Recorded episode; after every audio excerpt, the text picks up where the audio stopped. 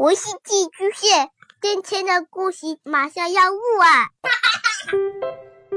孩子的世界充满了色彩和欢乐，用有温度的声音讲你爱听的故事。白羊叔叔和大明的晚安故事。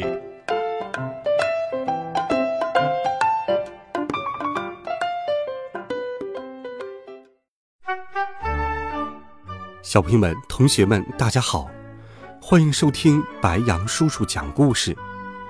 今天，白羊叔叔继续给你准备了第十六集《称大王》。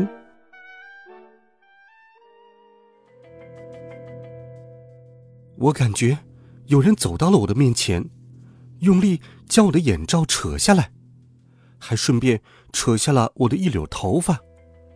我痛得龇牙咧嘴，大声喊道：“喂，你能不能轻点儿？”一个阴阳怪气的声音传来：“小伙子，好久不见了呀！”我想起来了，是猴子的声音。我定睛一看，果然是猴子，他还是那副小胳膊小腿儿、尖嘴猴腮的样子。可是……我记得我刚才不是被施瓦辛格绑架了吗？怎么会在这个地方？我脱口而出的问道：“猴子，你怎么会在这里？”猴子得意的笑道：“ 这是我的地盘我终于从监狱那鬼地方出来了。我出来的第一件事就是找你。”我想起了今天早上报纸上报道的匪夷所思的猴子越狱事件。于是我问道：“你，你是怎么跑出来的？”猴子又是仰天大笑，我发现，猴子被关进监狱之后的明显变化，就是他变得更爱笑了。难道监狱可以让人的笑神经变得更丰富？猴子朝旁边一指，说道：“多亏了他。”我顺着他手指的方向看去，看见了肌肉男施瓦辛格。原来是施瓦辛格将他救出来的。这么说，报纸上所描述的与大片酷似的场面是真的喽？不过，我实在难以接受这家伙跟猴子一伙的事实。我说：“喂，施瓦辛格，你不好好在美国当州长，跑这里来搅和什么？这可不行。”你在我心里可是行侠仗义的英雄，怎么能跟这个大坏蛋混在一起呢？你是不是受了他的蒙骗？这家伙是彻头彻尾的坏蛋，你千万不要相信他。我没有办法接受心中的偶像居然成了坏蛋的帮凶，因此极力说服他，想让他弃暗投明。我叽叽喳喳说了老半天。施瓦辛格还是他的第一千零一副表情，冷酷的像一根冰柱子，似乎我说的都是废话。猴子则很有兴趣的看着我表演，就像在看猴戏一样。我察觉了之后，马上就闭嘴了。猴子笑道：“ 哼哼哼哼哼，你不会以为他真的是施瓦辛格吧？”这怎么可能呢？他只不过是我按照电影《终结者二》的造型制造出来的一个机器人罢了。什么？施瓦辛格是机器人？猴子居然能够制造出如此仿真的机器人？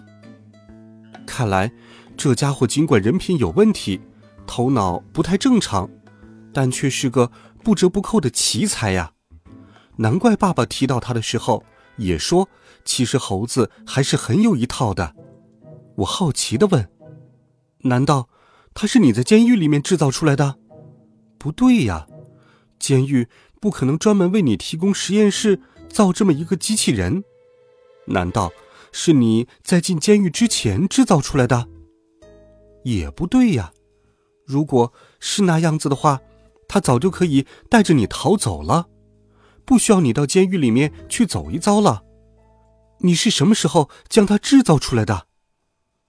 猴子一脸得意的看着自己的杰作。这时出现了另外一个声音：“瞎掰吧！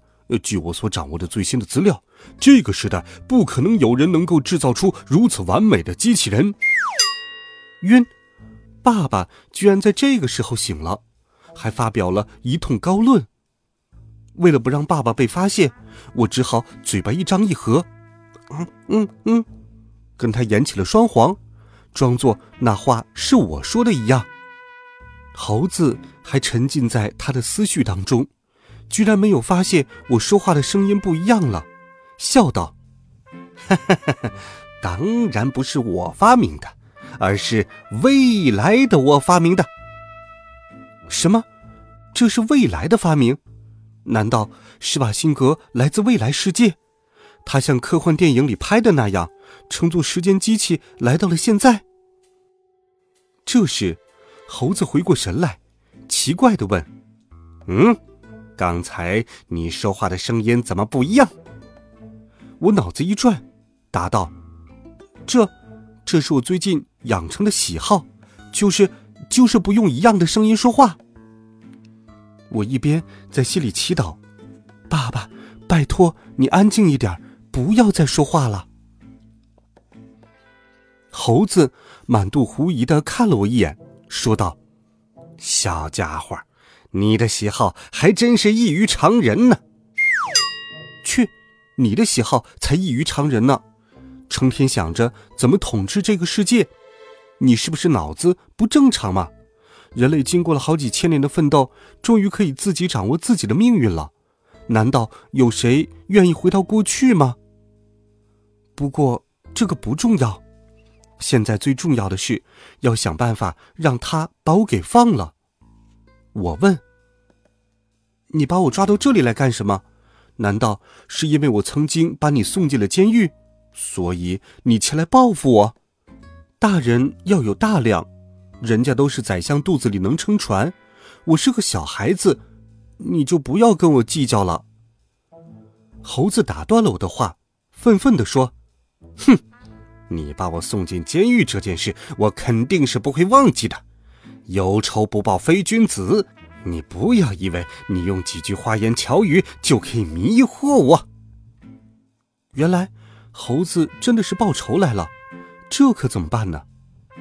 我战战兢兢的问：“那，那你想怎么样？把我大卸八块，把我扔到海里喂鲨鱼，还是要在我身上施加十大酷刑？不要啊！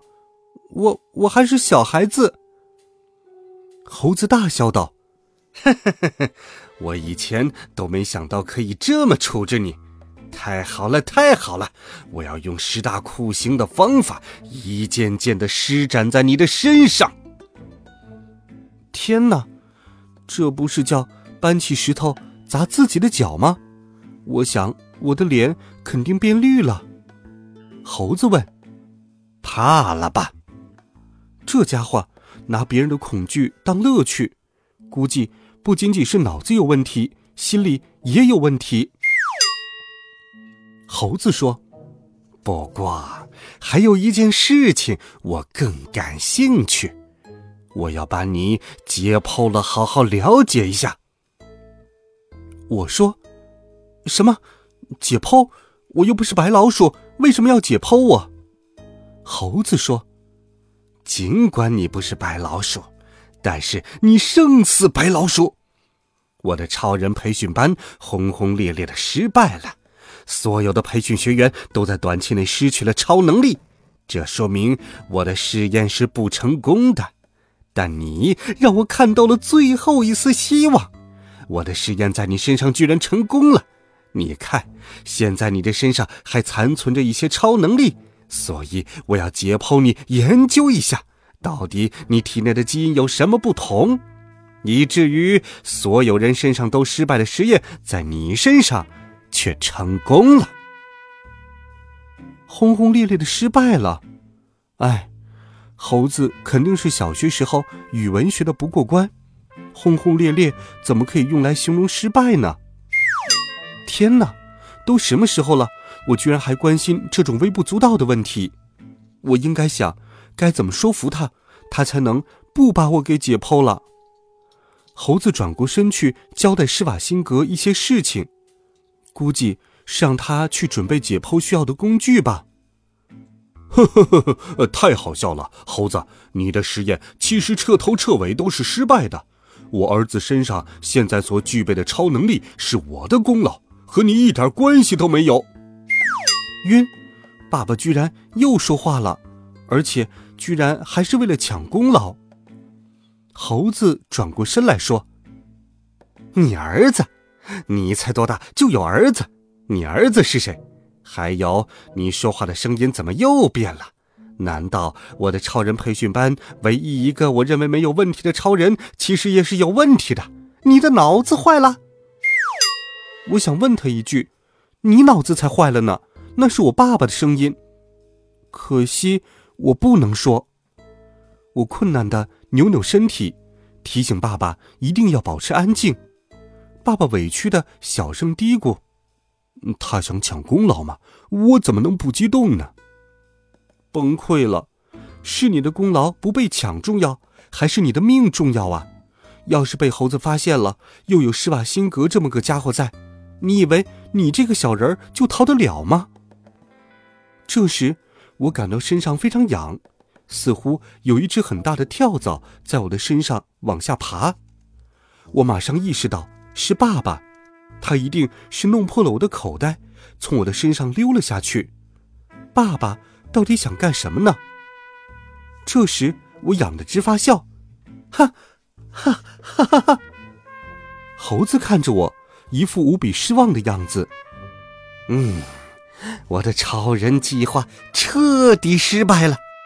这小家伙虽然有点超能力吧，但是脑子却有了毛病。